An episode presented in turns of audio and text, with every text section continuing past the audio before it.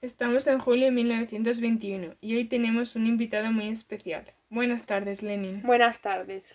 Bueno, como bien sabemos, nunca ha sido partidario del zar, pero no sabemos cómo empezó esta oposición. ¿Cómo fue? Siempre he estado en desacuerdo con él, pero se agravó cuando ejecutaron a mi hermano en 1887, siendo acusado de conspirar contra el zar Alejandro III y de terrorismo. Se sabe que fuiste a la universidad. ¿Podría contarnos cómo fue su vida ahí? Una vez ahí seguí los pasos de mi hermano y como él fui detenido en una manifestación y me expulsaron de la universidad junto a más estudiantes. Luego formó con Julie Martov la Liga de Lucha para la Emancipación de la Clase Obrera y fueron detenidos. ¿Cómo pasó eso? Pues como bien has dicho, formé junto con Julie Martov la Liga de Lucha para la Emancipación de la Clase Obrera y esto fue gracias a Georgi Plejanov, que en ese momento era el principal líder revolucionario cuando le visité en 1895 y me convenció de la ideología marxista. Esta organización no duró mucho, pues el 20 de diciembre los dirigentes fuimos detenidos siendo acusados de propaganda socialdemócrata entre los obreros. Estuve más de un año en prisión y desde 1897 hasta 1900 fui desterrado a Siberia. ¿Y qué hizo usted después de su exilio de tres años? En 1900, cuando fui liberado del exilio, Fundé en Ginebra el periódico Iskra para divulgar mis ideas. Ahora, pasando a otro, tema, vamos a hablar de cuando fuiste líder de los bolcheviques.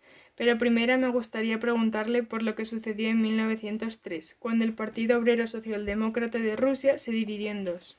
El partido se separó por distintas opiniones. Yo buscaba admitir en el partido solo revolucionarios profesionales, y Martov defendía un partido que incluyese a los simpatizantes, y a finales de 1904 me encontraba rodeado de malas relaciones con antiguos creadores del periódico, del cual le he hablado antes, que habían dimitido. En resumen, perdí mucho apoyo y me gané la oposición de los que me habían apoyado antes. Ya no tenía el control del comité central, ya que ahora estaba formado por los bolcheviques, que defendían un acuerdo con los mencheviques, ni poseía ya el periódico que fundé. Ahora me gustaría hablar de lo que pasó el año siguiente, en la Revolución de 1905. Al principio de la Revolución yo me centré en el nuevo Congreso que estuviese dirigido por los bolcheviques, al yo considerar esta revolución como un ensayo general de la Revolución Socialista. Según avanzaba la Revolución, me fui centrando en la utilidad del nuevo Parlamento para la propaganda del movimiento socialista, Hubo huelgas y con la llegada del ejército insurgente tuve que huir a Finlandia en 1907, donde establecí que la tarea de los socialistas era preparar una nueva revolución para instaurar un gobierno provisional de obreros y campesinos. Sabemos que la guerra mundial acabó con el orden europeo y que destruyó el movimiento socialista, pero nos gustaría conocer más detalles. ¿Podrías contarnos algo más? Cuando estalló la guerra tuve la oportunidad de poner en práctica mis ideas, e intenté transformar la Primera Guerra Mundial en una revolución de todo el proletariado.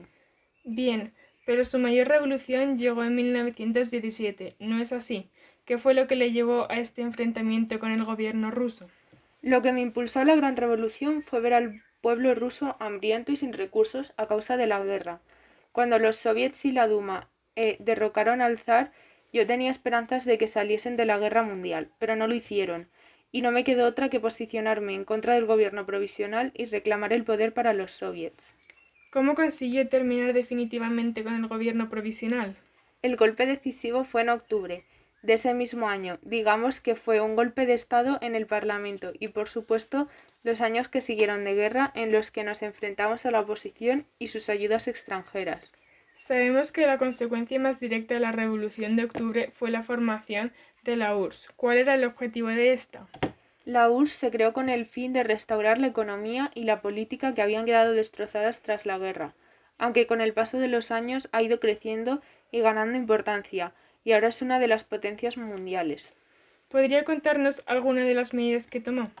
Sin duda, una de las más importantes fue la NEP, pero me gustaría hablar sobre el pan golero, con el que conseguimos electricidad para toda la población y desarrollo industrial. Consistió en instalar 30 centrales eléctricas regionales, 10 centrales hidroeléctricas y llevar la electricidad a las principales empresas del país. ¿Cómo se dio cuenta de que la NEP era necesaria? Pues después de una guerra el hambre y la pobreza no desaparecen de un día para otro. Rusia seguía hundida en el hambre y la miseria. Los campesinos me lo hicieron ver con sus numerosas huelgas y levantamientos. Entonces, ¿en qué consistía la NEP? Yo siempre digo que la NEP fue un obligado paso atrás para redirigir la producción, la economía mm, debía seguir bajo el poder del Estado, pero concedía algo de propiedad privada, como un capitalismo muy moderado. Bueno, pues ahora que hemos hablado sobre su juventud, la revolución, la URSS, me gustaría saber cuáles son sus planes para el futuro. ¿Mantiene las opiniones que tenía en un principio? Con el paso de los años mi idea de la sociedad ha cambiado. Me he dado cuenta de que lo ideal sería una sociedad, no solo sin clases, sino que tampoco existiera un Estado como tal. Me explico, lo que busco es crear un Estado que poco a poco se desvanezca, que deje finalmente una sociedad completamente igualitaria, sin que nadie tenga un mínimo poder para imponerse sobre otro y sin que sea necesaria la violencia. Pues para terminar, ya que hablamos de sus opiniones, ¿qué piensa usted sobre Stalin, el secretario general de la URSS? Pienso que desde que Stalin ocupó ese puesto está siendo demasiado ambicioso. Ha llegado a concentrar un poder excesivo, el cual no estoy seguro de si va a saber manejar, puesto que es demasiado brutal. Pienso que en ese, que en ese puesto debería ocuparlo otro camarada, uno que sea más leal, educado, atento. Pues muchas gracias por haber venido, teniendo en cuenta el estado crítico de su salud. Ha sido un placer.